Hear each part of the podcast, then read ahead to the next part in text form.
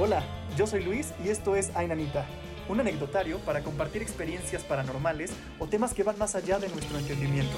Comencemos. Y el día de hoy contamos con Gabriela García alias Belugaps. y vamos a empezar, vamos a empezar la plática, Gaby, ¿te parece? Sí, claro. Bueno, a ver, cuéntame, ¿qué opinión tienes de lo paranormal? ¿Tú crees que hay algo más allá de lo que entendemos, de lo que podemos ver? Yo creo que sí. O sea, siento que todo aquello que todavía no logramos explicar es lo que nosotros llamamos como paranormal. O sea, todos esos fenómenos que todavía no les damos una explicación, yo siento que todavía les ponemos esa etiqueta. Y obviamente sí creo que hay como muchísimas cosas que están fuera de nuestro entendimiento todavía. Sí, totalmente. Tiene que haber algo más, ¿no? Yo también soy creyente de eso. Sí, sí, sí. Y pues yéndonos por ahí, dime qué situación te ha pasado que te ha sacado mucho de onda y que genuinamente te hizo pensar en que lo que tú crees es real, o sea, que hay algo más allá. Pues, mira, creo que lo que más me ha como puesto en esa situación de cuestionarme mis paradigmas ha sido una ocasión en donde tuve como una experiencia en donde tuve como un viaje astral. O sea, es lo que yo pienso porque si no es un viaje astral, es algo incluso más tenebroso.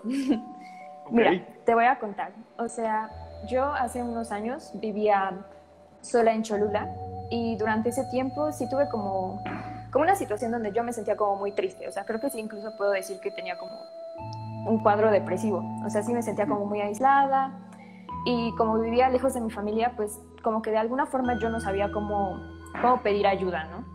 Entonces pasó que una noche eh, yo los fines de semana acostumbraba a regresar como a la casa de mis papás y esa noche yo estaba en casa de mis papás y mis hermanas me dijeron si no quería como, como ver una película con ellas, así como para distraernos, pero yo la verdad me sentía como muy cansada, como muy desconectada y dije, no, me voy a dormir, no quiero como saber nada de nadie. Total, me fui a dormir y dice mi hermana, somos tres hermanas, la más pequeña, que ella se despertó como a las 3 de la mañana y que fue como a, a checar si era verdad que yo no había querido como, como interactuar con ellas, porque cada quien tiene su cuarto, ¿no? Entonces la habitación de mi hermana pequeña, la de mi otra hermana y la mía. Entonces fue como a checar, porque creo que se levantó al baño y así, y dice que cuando pasó por la recámara de mi otra hermana, mm, vio que había dos como personas en la cama o sea, como en la cama de mi hermana me vio a mí. Y ya como que me contó eso, que incluso como que se asomó y dijo, sí, ahí está Gaby. O sea, es Gaby y es mi hermana. Y ya. A la mañana siguiente me contó y yo le dije, no, o sea, yo estuve, o sea, yo cerré mi recámara, no salí, o sea, me quedé súper dormida. Y hasta ahí como que todo eso suena como normal, ¿no? Pero yo regresé a la uni y ya después, este, mis hermanas me dijeron, sabes que mi abuela está como súper preocupada por ti, te trató de localizar por el teléfono, no te encontró, este, está muy angustiada, llámala. Y ya, el punto es que cuando llamé a mi abuela, mi abuela me dijo, ayer estuviste en mi casa en la noche y, o sea, como que estabas muy triste y estabas como muy angustiada. Y como que mi abuela dice que ya como que ni siquiera lo razonó solo como que me dijo, ven, acuéstate conmigo para que estés más tranquila. O sea, no sé a qué cosa le dijo que pasara a su recámara, ¿sabes? Y ya el punto es que como que fueron, fue muchísima coincidencia de que esas dos cosas pasaron en la misma noche y yo realmente pues estaba en un lugar totalmente pues distante a eso, ¿sabes? Y ya después, o sea, como que sí me, me causó como mucha impresión porque mi abuela me dijo que en eso que ella vio, sea sueño, sea como, no sabemos, este, yo estaba como llorando y diciéndole como que ayuda o algo así. Entonces le conté como una amiga que sabe como de estas cosas, como de las proyecciones astrales, todo esto, y me dijo que podían ser dos opciones lo que había pasado. Uno, que, o sea, como que yo estaba tan triste que mi alma, de alguna forma, como que eh, buscó esa ayuda con esas personas con las que tengo un vínculo fuerte, ¿no? mis hermanas y mi abuela. O dos, pudo haber sido como una especie de entidad o demonio que toma como la forma de tus seres queridos y se aparece como con las personas con las que tienes un vínculo. Hasta la fecha no sé qué fue, pero yo quiero pensar que fue más bien que yo estaba como en, en ajá, necesidad de tener como esa conexión con alguien porque me sentía muy mal, pero ha sido como lo más inexplicable que me ha pasado así, en primera persona. Sí, sí, sí. Ok. Sí, es que sabes que yo no entendía muy bien cómo funcionaba o cómo suceden este tipo de viajes este, astrales. Sí, sí, sí. Em, porque pues dices que las otras personas podían ver que, o sea, a lo mejor tú estabas desprendida, ¿no? Entonces había dos de ti. Eso está bien raro, por eso yo pensé que era como, que tal vez estamos erróneamente hablando de esto, porque este, yo pensé que era como cuando sales tu alma o lo que sea, sale de tu cuerpo y puedes incluso verlo, ¿no? Ajá, sí, no, creo que sí fue un poco diferente. Te digo que es como muy, muy raro porque no hay como algo que yo haya leído en otra parte o que alguien me haya dicho, ah, me pasó lo mismo que a ti, ¿sabes? O sea, sí fue como súper extraño y creo que lo que más se asemeja puede ser como un desdoblamiento o como un viaje astral. Ok, sí, eso está, está muy extraño porque sí, lo, lo, raro aquí no es que tú te hayas desprendido y a lo mejor lo hayas visto, porque sí, tú te viste. O sea, yo cuando me desperté no recordé nada, pero ya a lo largo del día, como que yo decía, es que sí sentí como la angustia de mi abuela, por ejemplo. O sea, sí sentí como la angustia de, como de mi hermana, o sea, sí sentía como esas cosas, pero no lograba como, como aterrizar qué era lo que había yo como tal vez visualizado. Ok. Porque mira, aquí de hecho estoy leyendo al respecto y dice que es la sensación de estar flotando en el aire, proyectado fuera del cuerpo. En algunos casos, el sujeto puede experimentar la autoscopia, que es una posibilidad de ver el propio cuerpo desde el punto de vista de un observador externo, o incluso poder proyectar en otros lugares. Es desenvolvimiento astral también, como tú dices, y es una experiencia subjetiva por la cual muchas personas dicen haber experimentado una separación y así. Órale, a mí nunca me ha pasado algo así. Tengo amigos y amigas que me han dicho que, han vivido estas cosas y que es como... O sea, dicen que es padre, pero a la vez cuando se, son conscientes de ello, da mucho miedo. Sí, sí, sí. De hecho, creo que sí es como un poco distinto, pero lo que yo sí recuerdo muy claro es que esa sí me sentía mal, o sea, me fui a dormir porque sí me sentía muy mal y te digo que ya después como que recordé, como que dije, ah, o sea, sí sentí como mi abuela, sí sentí como a mi hermana, pero entonces logré como verme en ese instante, o sea, ya como que después lo recordé. Ok, y es la única vez que te sucedió algo así. A, a mí en primera persona sí, pero creo que te había comentado que, o sea, mi familia en realidad, la, de la parte de mi papá, ellos son como de un pueblo muy alejado de Morelos y ya te imaginarás que en los pueblos hay un sinfín de cosas que suceden, muchas historias. Y lo curioso es que también, no sé si te has percatado que hay gente que te dice tienes como, como sangre para ver estas cosas o para recibir mensajes de otras personas o de otras entidades. Y hay gente que no, hay gente que por más que esté expuesta como a situaciones, no lo va nunca como a experimentar. Y es bien curioso porque mi papá este, trabajó muchos años en el hospital, vivió en ese pueblo y jamás él vivió nada, pero contaron muchísimas cosas demasiado como, como fuertes, ¿sabes? Como, como que si nos puedes compartir, por favor, qué le han contado.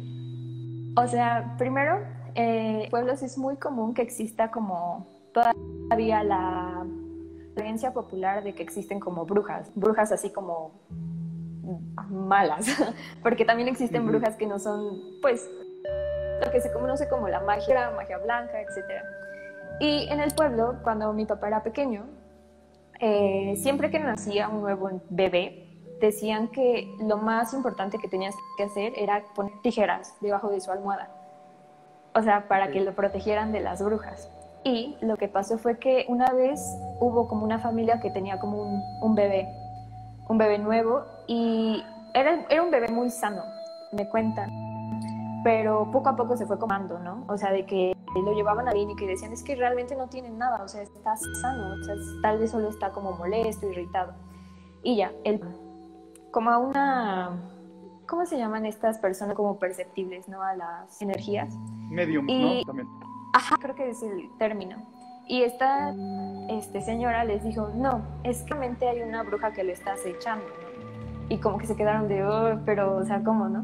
Y ya, dijeron, bueno, nada más como para probar, vamos a intentar eso de las tijeras. Cuando pusieron estas tijeras bajo de la almohada, eh, pues el niño se mejoró mucho, ¿no? Como el bebé. Y ya después dicen estas, la familia, que escuchaban como, como un guajolote en la azotea.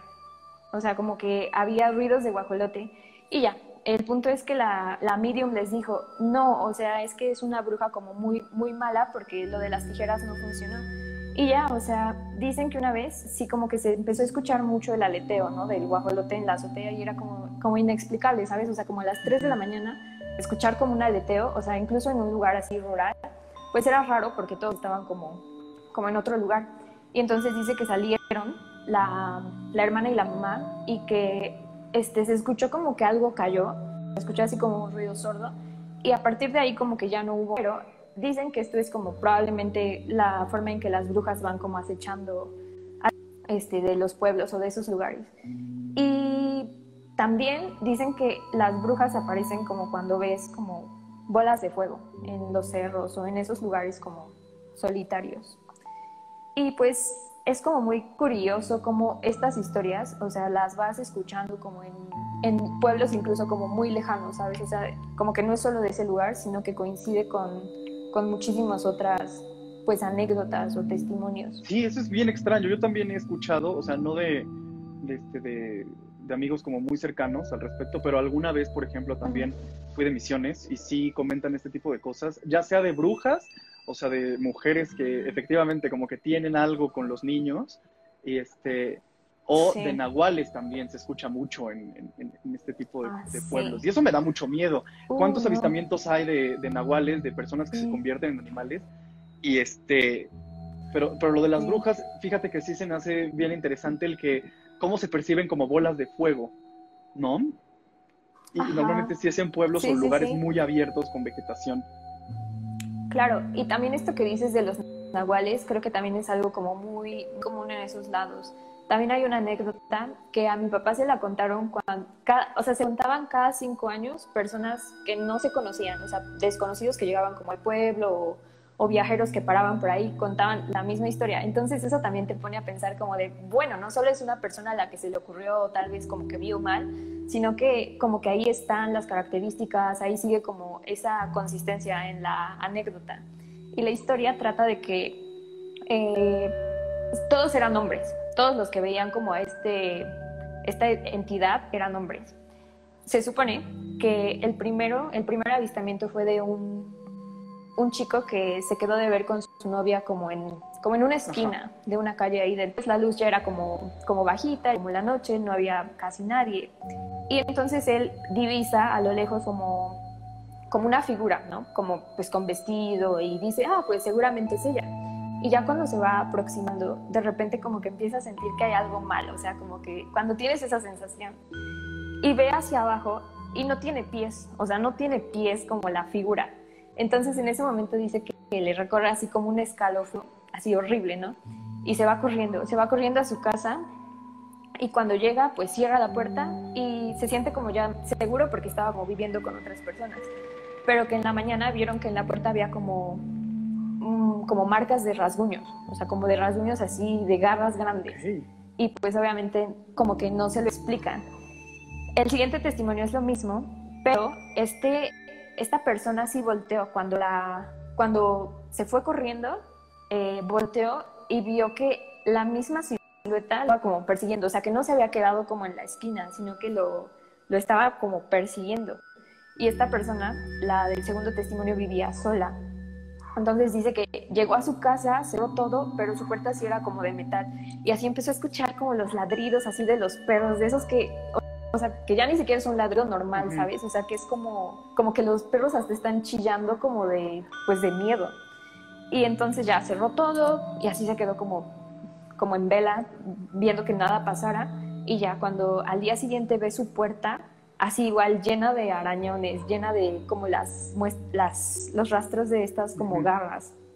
Entonces sí es como, como algo muy curioso porque pues te digo, fue como, como el testimonio que a mi papá le llegó de personas que ni siquiera se conocían, que ni siquiera habían escuchado como lo mismo. Y hablando también de nahuales, bueno, no sé si tengas algo como que tú quieras agregar de esta como No, pues que sí es muy este, extraño el que se complementen o incluso se tenga la misma experiencia desde, varias, desde varios puntos de vista de otras personas, porque eso le da más este, verosimilitud. Sí, totalmente. Y hay una historia que creo que esta es la que a mí me impactó más. También tiene que ver como con un nahual, pero esta fue en la presa de Valsequillo. o sea, esta sí fue como más cerquita.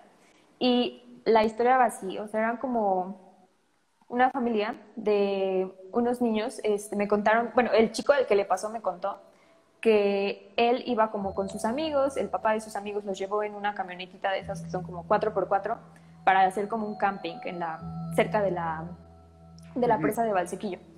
Y ya estuvieron como haciendo fogata, todo estaba perfecto, ¿no? Ya cuando empezó como a anochecer, de repente todos estaban en su rollo, todos los niños jugaban y así, y dicen que el papá como que se quedó, se quedó así como, como quieto, como de, mm, algo está mal. Y entonces les dijo, apaguen la fogata y súbanse todos a la camioneta. O sea, así de, de la nada como que decidió eso. Y todos los niños como de, pues, ¿qué está pasando, no? ¿Qué pasa? Y ya, o sea, apagaron todo, se subieron y así que el papá arrancó y que como era una 4x4, pues obviamente muchos se fueron atrás y vieron el camino que estaban dejando. Y cuando volteó este niño, vio que había como una mujer, pero tenía cabeza de caballo. O sea, la vio así como clarito a lo lejos, que era una, o sea, tenía vestido, tenía como el cuerpo de una mujer, pero tenía cabeza de caballo. O sea, y que cuando todos vieron, así todos se enloquecieron, o sea, todos empezaron a gritar, todos fue como de así, acelera, acelera. Y, o sea, fue como una, pasaron muchas cosas en el recorrido porque había un perrito que se les había unido. Y de repente, así el papá frenó en seco y le dijo a su hijo, bájate, tu abuelo quiere hablar contigo. O sea, like, todo como que se empezó a, juntar, ¿no? Y todos estaban como de, ¿qué es esto, no? Y fueron como a, como a un lugar, que era creo que como un cementerio o algo así, y ya, o sea, pasó todo, todos se fueron a la casa y así. Y al día siguiente, o sea, encontraron un en el periódico que en ese lugar de la presa de Valsequillo había como, hace muchos años, hubo como un, asesinato de una pareja y lo más, como lo más impactante de todo es que la pareja tenía pezuñas de caballo en el cuerpo. O sea, cuando vieron eso como que todo se completó, ¿sabes? Y fue como de, esto está como muy raro, o sea, como todo esto de que desde la secuencia, ¿no? De que el papá como que sintió algo, o sea, como que el papá era muy sensible porque también como que Después llevó al niño como a hablar con su abuelo, o sea, como súper raro. Pero el hecho que fue como que comprobó como la historia fue como el recorte del periódico, ¿sabes? De que, o sea, como en las pruebas de las personas había como las pezuñas de un caballo. Porque... Eso es como lo más... Sí, está muy cabrón, porque, o sea, podrías pensar que a lo mejor pues se murieron a patadas, ¿no? O sea, algo así de un caballo, pero... Sí, sí, sí. O sea, es que va la historia con lo que vivieron de ver a una mujer. Es que no me imagino. O sea, me lo imagino muy cinematográficamente como vas en la camioneta esta, en la batea, y de repente, o no sé si era con batea o no, pero yo me lo imaginé así, y van atrás y ya corriendo todos, tratando de alejarse, voltea, si hay una señora con un vestido y una cabeza de caballo, no, yo me desmayo. Yo ahí me da un infarto o algo así. Y, y luego lo de que el papá le dijera, tu abuelo quiere hablar contigo, como tú decías, como, ¿qué tiene que ver que estamos escapando de una mujer con cabeza de caballo para que tú me digas que mi abuelo quiere hablar ahorita conmigo? Eso también está muy cabrón. Pero sí, estaba escuchando que habías investigado que los nahuales son como brujos. Ah, eso, justamente estoy este, echándome una leidita rápida en que sí, o sea, al parecer son este, brujos que tiene la capacidad de tomar forma animal. El, término refiere tanto a la persona que tiene esa capacidad como al animal mismo que hace las veces de su alter ego o animal tutelar. y está en varias lenguas y en varias culturas y sobre todo mesoamericanas, pero es bien raro que sí, en, los pueblos sobre todo se tienen mil historias de nahuales. Sí, claro. Y, de estas cosas de personas que se convierten en, animales, que lo raro es que o sea, bueno, a mí me intriga mucho el que ellos serán conscientes de esto, o será como a lo mejor en Harry Potter el Grimm, ¿no? Que muchas veces no tenía como ni idea de qué pasaba, o el, hombre lobo, el profesor Lupin. Eso, eso también me intriga mucho. Sí, también a mí, o sea, siento que, o sea, lo que dices que se aparece como en varias culturas, es como algo que también te digo, es como esta este wow, o sea, no es coincidencia, está como repitiéndose el patrón. Y qué curioso que mencionas lo de Harry Potter, ¿no? Como lo de los animagos, porque pues sí, es totalmente el concepto del nahual, pero en un lugar totalmente alejado como a estos lugares. Entonces sí es como muy, como muy intrigante. O sea, creo que si te das cuenta, si analizas como cosas, siempre hay como fantasmas, siempre hay como, o sea, incluso como dragones, ¿no? Del otro lado del mundo, o sea, como que siempre existe como este, este rompecabezas que como que vas uniendo con cosas así. Pero sí, esa creo que fue la historia que más me impactó de todas esas anécdotas. Sí, como no, o sea, es que sí me pongo los zapatos del chavo este y sí me da, me da terror. Y ahorita que mencionas en que en todo el mundo hay este tipo de anécdotas, es cierto, tan solo en las sirenas y en avistamientos extraterrestres, o sea, cuántas historias no hay que, que no se conocen entre sí y a lo mejor tuvieron la misma experiencia. Y tú pudieras pensar de una o dos personas que lo están inventando o nada más están alardeando, pero no, hay sí, claro. mil y un testimonios y en culturas muy antiguas se tiene registro de eso. Y tenemos un podcast dedicado un poco a ese tema y seguramente el podcast de hoy después del programa va a tratar de eso. Este, gracias a todas las anécdotas que nos estás dando, Gaby. Este, y así. Pero entonces, esto dices que lo vivió, o bueno, que se lo contaron a tu papá del pueblo donde él es. Sí, sí, sí. O sea, por ejemplo, de este chico, pues también fue como una anécdota que llegó a él y te digo que lo más curioso es que mi papá lo cuenta como si fuera súper normal. O sea, a mi papá no le da miedo porque te digo que una vez a mi papá de niño le dijeron, es que tú no tienes como sangre, ¿no? Y él dijo como, ¿de qué es eso? Como de sangre, ¿no? Y ya le explicaron que hay gente que, o sea, que tiene como más sensibilidad a las cosas paranormales, ¿no? Que puede como, como ser un intermedio entre lo que está aquí y lo que no está aquí. Y también que pueden como ver más cosas que creo que eso también está muy curioso, ¿no? Como hay gente que es más sensible para, como para ver cosas como los, los avistamientos alienígenas, como hay gente más sensible como para ver cosas como de fantasmas, como de brujas. O sea, siento que hay como también como categorías de qué tan sensible eres como para alguna cosa. Sí, sí, sí, sí. Este, justo hablábamos con con Marisol, Marisol Silva, que, la conoces y es parte del team Ainanita, que ella, por ejemplo, es sensible a este tipo de cosas y ella mm, también ha vivido mil y un situaciones, pero ella sobre todo Con, con, fantasmas y eso está también más cabrón. sí. bueno, igual una vez me dijeron que cuando tú tienes como esta sensibilidad como hacia los fantasmas es porque tú eres como ese, lo que te decía, como el mensajero. O sea, porque un fantasma se supone que cuando tú ves es porque tiene como un mensaje pendiente, tiene como que que conectar algo a través de ti, o sea, como terminar algo. Y si tú lo ves es porque tú eres como ese, ese puente que tienen como ellos. Sí, sí, que, que de hecho ellos buscan a este tipo de, personas para pues intentar como ayudarles. Y es que es como un tipo don que tienes que ejercitar o que tienes que, como que practicar para poder lograrlo. Digo, Marisol no, no ha querido hacerlo porque la entiendo, yo tampoco. Sí, sí, sí, sí. Pero sí, es que yo siento que ya cuando te metes a eso, si estás como, pues también comprometiéndote, ¿no? Como a que va a ser más seguido, que tal vez no sean cosas como a la ligera, ¿sabes? Entonces sí, sí es muy curioso también eso. Sí, totalmente. Estaría padrísimo que el team Ainanita se fuera también con, con Marisol a un pueblito así a investigar este tipo de cosas. Sí, sí, sí, sí. Llamaría mucho la atención. sí. ¿Y tú sientes que tienes como alguna como algún tipo de sensibilidad como a estas cuestiones?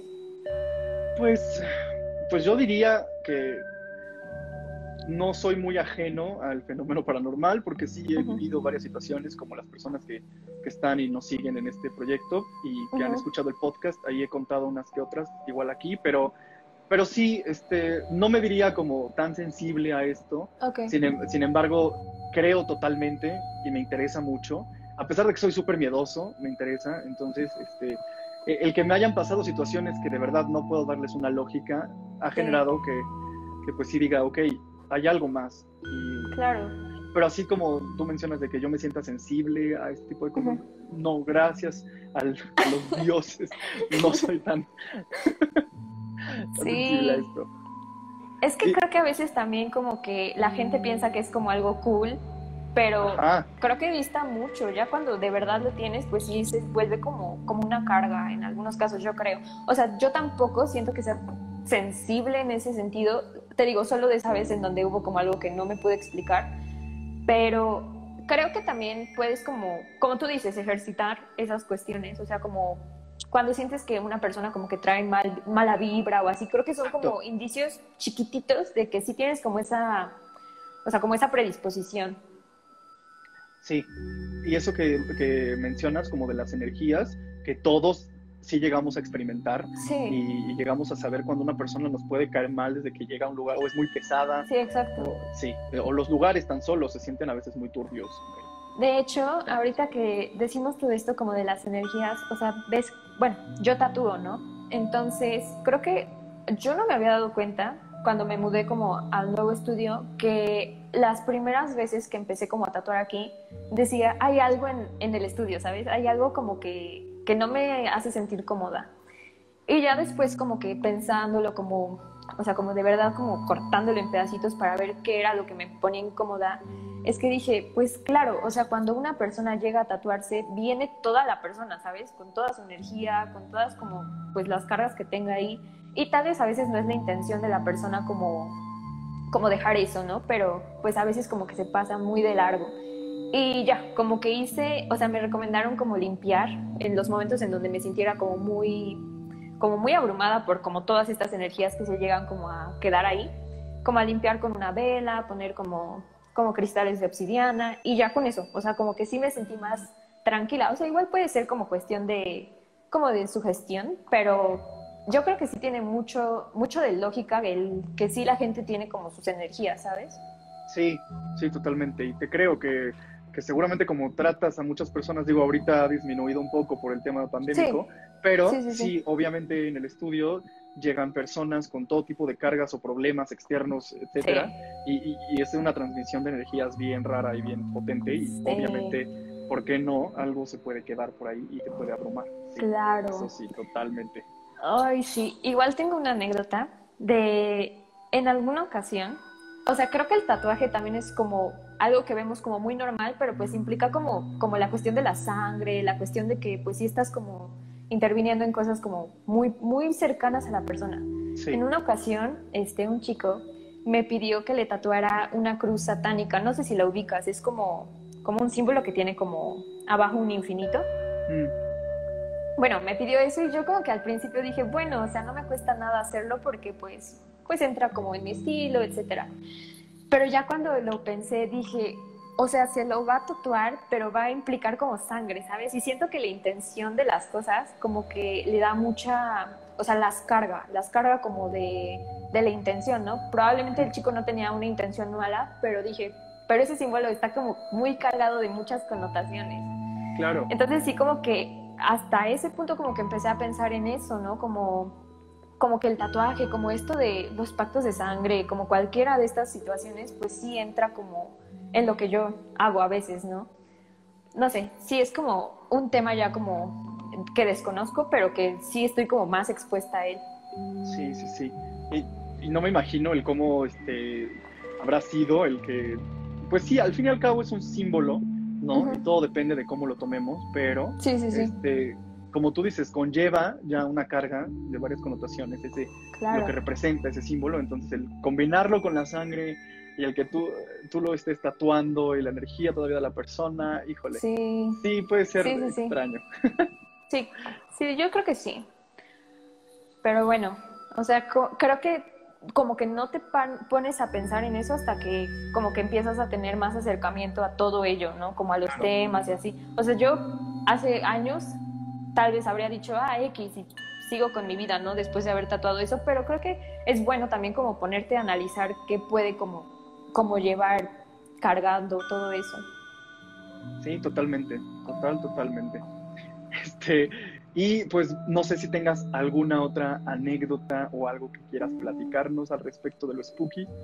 Pues realmente creo que fueron como las más impactantes y también como de compartir mi experiencia, pero si quieres podemos empezar a platicar del giveaway. Exacto, porque la dinámica. ahorita que estamos hablando ahora de tu trabajo y de todo lo que haces, porque además tatúas increíble, soy fan. Eh, si me voy a hacer mi primer tatuaje, yo te dije que voy a ir contigo. Eso ya, ya, está dicho. Este, pero, eh, pues sí, se nos está terminando un poquito el tiempo, esta cosa me está avisando, pero vamos a empezar a hablar de los giveaways, porque contigo iniciamos nuestra semana Spooky en el programa Entonces, bueno, para las personas que nos están viendo y que después nos van a ver, ya sea en YouTube o nos van a escuchar en el podcast, este, Ainanita va a tener una colaboración con Gaby, en donde vamos a dar, diles por favor Gaby, ¿qué va a ser de tu parte en el giveaway? De mi parte va a ser una ilustración eh, de ustedes, de su cara hermosa, con mi estilo y va a tener como una temática spooky. También todos los términos van a estar después especificados, pero es una ilustración totalmente gratis. Así es, y no importa si nos estás escuchando en España, en Brasil, en Chile, en Argentina y si estás sobre todo en México, no pasa nada. Este giveaway es este, internacional, entonces eso es lo divertido de esto, que cualquier persona puede participar, no importa el lugar donde sea. Así sea en un pueblito con un nahual junto, ahí también va a llegar el giveaway si es que decide participar. Este, y por parte del team Ainanita se les dará junto con su ilustración la sudadera y el cubrebocas, que de todos modos estamos próximos a tenerlos a la venta en nuestra página web.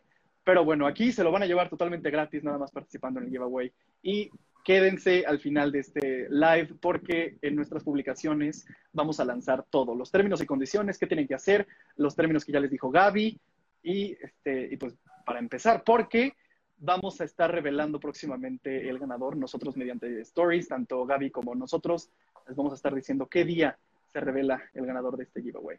Y pues bueno, Gaby, mil, mil gracias por haber aceptado estar en el anecdotario, de verdad. gracias a La plática, a pesar de, de, las cosas raras que a veces pasan con la tecnología, estuvo muy chida. Me entretuve bastante con tus anécdotas, tanto de nahuales como de brujas, como de proyecciones astrales, y te agradezco muchísimo.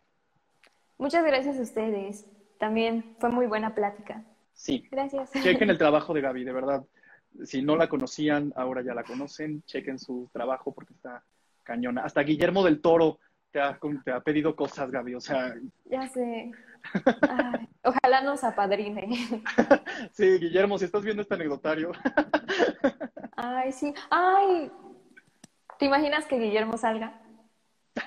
Sería increíble. increíble. Este proyecto va a ir creciendo poco a poco y algún día. Sí, sin duda.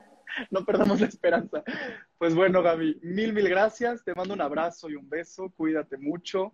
Y este, pues estamos pendientes del giveaway y de las personas que participen. Pues bueno, muchas gracias a ustedes. Nos vemos. Y chao, chao.